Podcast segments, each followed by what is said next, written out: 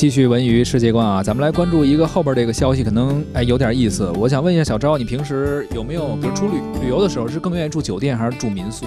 呃，我都住过，都住过。对，分那个我去的目的地的地方，我所寻找到的酒店和民宿，哪一个让我觉得，呃，住起来呃更满足我的旅行需要？而且民宿是不是一般想有当地特色的啊？有一些他当时的风格，装修也好，能够体会当时当地的风格。就如果好的话，当然好。但是像因为其实我在去美国旅行的时候住过一次民宿，住在那个 Captain Hill，就在那个华盛顿的那个国会山附近啊。为什么？因为那附近的酒店实在太贵了，而那个民宿。你想在它那个位置吧，我觉得本身就很具有我去的这个旅行目的地的特色。是很多民宿，其实很多人选择民宿也是第一，可能民宿稍微便宜一点；第二呢，其实好的民宿啊，设计比较好的也并不便宜。更多的人是愿意去那儿体验一下当地的风情。对，它会比较像在家里，你不像很多酒店，它有一个装修的一个规格，对，你觉得有点千篇一律。包括我之前去乌镇，就挺愿意住那个哎古镇里边的那个水乡风格的，非常非常好。但是接下来咱们看到这个消息啊，最近有一家民宿在网上火了。这个民宿估计可能很多人不愿意或者不敢去住，原因是这个房间叫兵马俑特色民宿，它这个。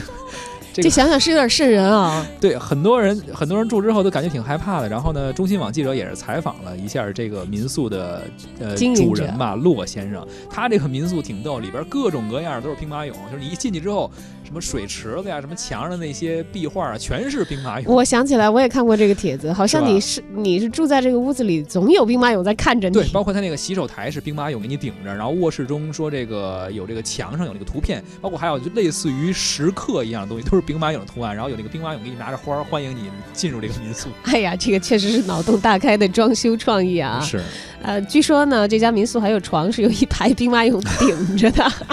所以这个可能很多网友说，我在这儿住啊，住的确实是有一个好处，就是我不会再赖床了，因为啊，即使晚上睡得再不好，这早上一睁眼也就被吓醒了，就不敢再睡下去了。哎，当然也有人开玩笑说啊，这是帝王般的待遇啊！帝王，你想想，毕竟兵马俑是给秦始皇准备的，但是那是给秦始皇陵准备的呀，还是有点吓人。有一个网友现身说法说，当时我带了我女朋友啊，我们两个人一块儿打进打开门一看，说放眼一片漆黑，然后呢不小心触发了一个机关，瞬间灯。火通明，眼前的景象让我倒吸一口凉气。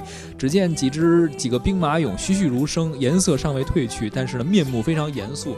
这时他心里第一反应就是好像进入了秦皇宫啊，让大家让他感觉非常吃惊，是当时这大秦已经用上这么先进的兵马俑，一摁直接能够亮灯的。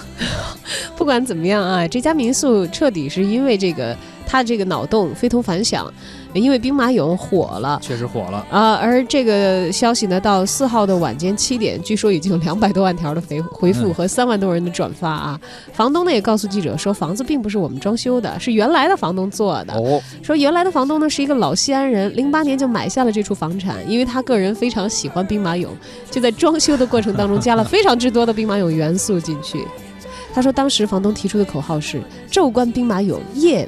夜晚伴君眠，这个有些事儿是要在固定的时间、特定的地点去干的，可能搁到卧室里，真的有一些人可能适应不了啊。但是反正确实是火了，这个访问量也上来了，关注度呢，呃，逐渐逐渐变高了。特别是通过这件事儿，原来可能不高，现在这种装修风格啊，可能不太被大众去接受，但是总有一些有猎奇心态的人吧，愿意去体验一下这种感觉。